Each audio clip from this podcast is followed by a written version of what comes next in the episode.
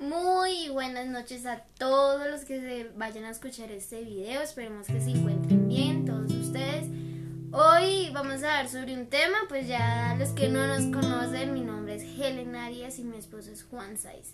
Hoy queremos hablar sobre un tema que nos ha impactado nuestras vidas y es cambio extremo. Y queríamos preguntarles a ustedes que hay los que van en su carro, los que están en su casa, están estudiando, no sé dónde nos estén escuchando, piensen qué cambio extremo quieren hacer en sus vidas o a qué se van a lanzar. De pronto hay gente que quiere cambiar de carrera, eso es un cambio extremo. Hay gente que se quiere cambiar de look, cambio extremo. Pero ¿qué cambio extremo quieren hacer en sus vidas personales? Así es, mi esposa habló sobre un cambio extremo, un cambio extremo que podemos tener en, nuestras vidas, podemos eh, comenzar a hacer cierto amor. Mm, nuestro cambio extremo puede ser el cambio más extremo de nuestras vidas, pues puede ser nuestro conocer a Jesús, ¿no? Fue como cambiar totalmente nuestras vidas. Pero sabemos que aunque no conozcamos de Dios, hay muchas cosas que en nuestras vidas tenemos que hacer cambios extremos. Tenemos que hacer cambios extremos en nuestra vida rutinaria. Mi esposa acaba de decir un trabajo que tal vez un trabajo que nos tiene súper agotados, nos tiene totalmente acabados y no podemos disfrutar ni, ni siquiera nuestra familia. Pues hoy tal vez Dios nos quiere decir no, pues, ¿qué tal si haces un cambio extremo, cierto? Un cambio extremo que nos puede servir, nos puede ayudar a nuestra vida, nos puede ayudar a, a, a recuperar nuestra familia. Y este capítulo que estamos hablando de un cambio extremo, pues siempre vamos a dar un versículo bíblico. Y estamos hablando de Lucas 1 al 13. ¿De quién estamos hablando en realidad? Estamos hablando de aquella mujer que se llamaba María Magdalena. La conocían como la mujer que tenían siete demonios. Pero dice la Biblia que Jesús la liberó de esos siete demonios y que hubieron muchas mujeres también alrededor de ella que también fueron libres. Pero lo que nos impresiona es que más adelante la Biblia lo muestra como la mujer que iba por todas las ciudades o algunas ciudades con Jesús y servía al Maestro.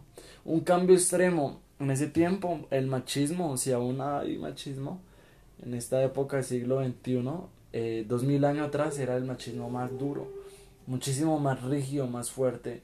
Y pues llega Jesús a romper las leyes de este mundo y dice, pues la mujer también es importante para mí. La mujer la quiero volver una discípula mía y quiero que la mujer también sea importante, no solamente para mí, pues porque Dios siempre, siempre ha tenido a la mujer como importante. Pero lastimosamente el mundo quiere menospreciarla y Jesús dice, no, yo quiero que esta mujer sea mi discípula, quiero que sea aquella que me sirva, quiero que, que ella no sea reconocida solamente por el hombre, sino porque yo le di dones, capacidades, talentos, eh, especialidades que las mujeres se pueden destacar. Así que, amor, si quieres... Sí, es muy en serio lo que dice mi esposo. Viéndolo de otro ámbito, muchachos, también para los hombres. Yo sé que hay mucha gente que de pronto que nos está escuchando en algún momento de la vida se ha sentido menospreciado, se ha sentido humillado, que, que nadie cree. Porque a, María Magdalena ya la conocían como la mujer endemoniada y nadie esperaba nada de ella. Pensaban que toda su vida iba a ser así.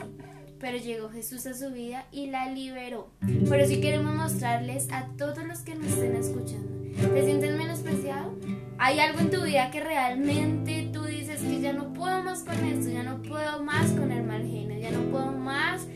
el alcohol, ya no puedo más con las drogas? Quiero, pero no puedo salir. Te tenemos la solución y es Jesús. Imagínense personas, muchachos que me escuchen, que Jesús llega a la vida de María Magdalena y la libera y dice que no solo la liberó a ella, sino liberó a tres personas más. Esas dos mujeres más. Una de ellas era esposa de, de uno de los sirvientes, por decirlo así, administrativos de, de uno de los, de los faraones. Y miremos de que ahí mostramos de que no importa, o sea, todos tenemos problemas, todos luchamos con algo, ricos, pobres, no sé, pequeños, grandes, todos tenemos un sentimiento que nos agobia a veces. Todos tenemos una dificultad, pero ¿quieres salir de eso? Yo creo que María Magdalena de pronto nunca nadie le preguntó, pero ya dentro de ella diría, ya no quiero ser más endemoniada. ¿De qué estás cansada? Hoy te preguntamos eso, ¿de qué estás cansada? Porque si realmente estás cansado, dile a Jesús, líbrame, libérame. Y Jesús hará un cambio extremo en ti. Así es, eh, creemos que Dios mm, hay veces que quiere hacer nuestros cambios extremos. La Biblia dice, ¿de qué sirve colocar en un manto o en un lino eh, roto una ropa o otro lino que ya es viejo? pues todos van a saber que realmente está cosido o está remachado, ¿cómo se dice? Cuando remendado. remendado eso, cuando uno remienda algo. Y Jesús dice, eh, es más viable de que cambies el, el vestido. O también coloca el ejemplo de por qué esa vasija rota, por qué añadirle un cuero eh, viejo. Yo quiero una vasija nueva para un vino nuevo. Y ese es el cambio extremo. Tal vez no estamos hablando de que tiene que cambiar su vestidura. Bueno, si usted lo, lo ve que es viable, lo puede hacer. Pero Dios dice, es preferible que ese vino que yo voy a echar, o sea, el Espíritu Santo de Dios, ese vino esté con una o un jarro o un recipiente nuevo pues porque yo quiero algo nuevo para sus vidas. Dios quiere un cambio extremo, un cambio extremo, no sé, piénselo. Tal vez eh, usted dice, en mi relación todo es mal. En mi relación todo está fallando. Mi papá y mi mamá tal vez no tengo una buena comunicación. Pues hoy Dios quiere que hagamos un cambio extremo en nuestras vidas. Un cambio extremo donde no solamente vamos a cambiar nuestras vidas, sino van a cambiar las vidas de nuestro alrededor, las personas que más queremos. Este en nuestros podcasts hablamos de Lucas 8, el 1 en adelante, y queremos transmitirle que Jesús quiere un cambio extremo para nuestras vidas. No porque Él lo quiera, no porque Él nos obligue, sino porque Él sabe lo mejor para nosotros. Y como ese papá que nos da consejos, es aquel que nos quiere dar un consejo para nuestras vidas, para vivir en gozo, en felicidad. Y recordar que Jesús no quiere una religiosidad, recordar que Jesús quiere una vida nueva, quiere una vida gozosa, una vida alegre y ver todos los días de la vida de diferente forma. Jesús la vio, Jesús un día iba a una ciudad después iba a ver al templo, después fue a sanar, después fue a hablar con los que se creían maestros de la ley, después fue a predicar y vemos que Jesús en sus 33 años o 3 años de ministerio nos demostró que para todo un día y para tiempo y cada día lo, veía diferente. Así que este es nuestro podcast, ¿cierto mi amor?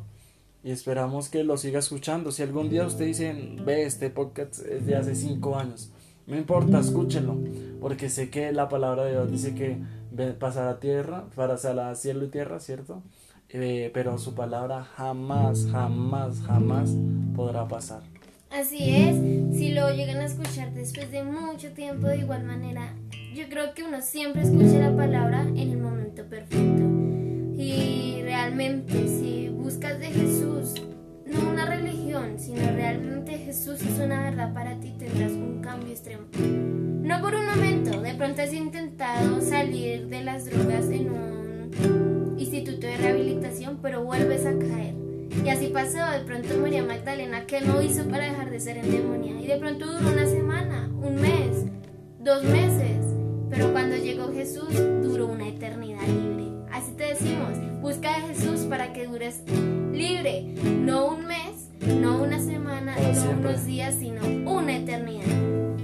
Así es, eh, mi nombre es Juan eh, Saiz y estoy al lado de mi esposa Helen Saiz y queremos compartirle este, este podcast. Esperamos que lo comparta y hay muchas personas que necesitan un mensaje de Dios, aún ateos, eh, no sé, muchas religiones, ¿qué religiones pueden haber?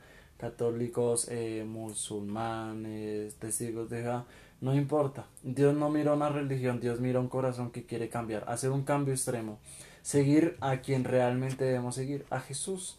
Muchos influentes, hay muchos influencers hay en este, en este mundo y más si de pronto lo escuchan 5 o 10 años. pero nuestra mayor influencia es Jesús. Un cambio extremo eh, es seguir a Jesús. Así que gracias, esperamos que lo siga compartiendo y bendiciones. Chao.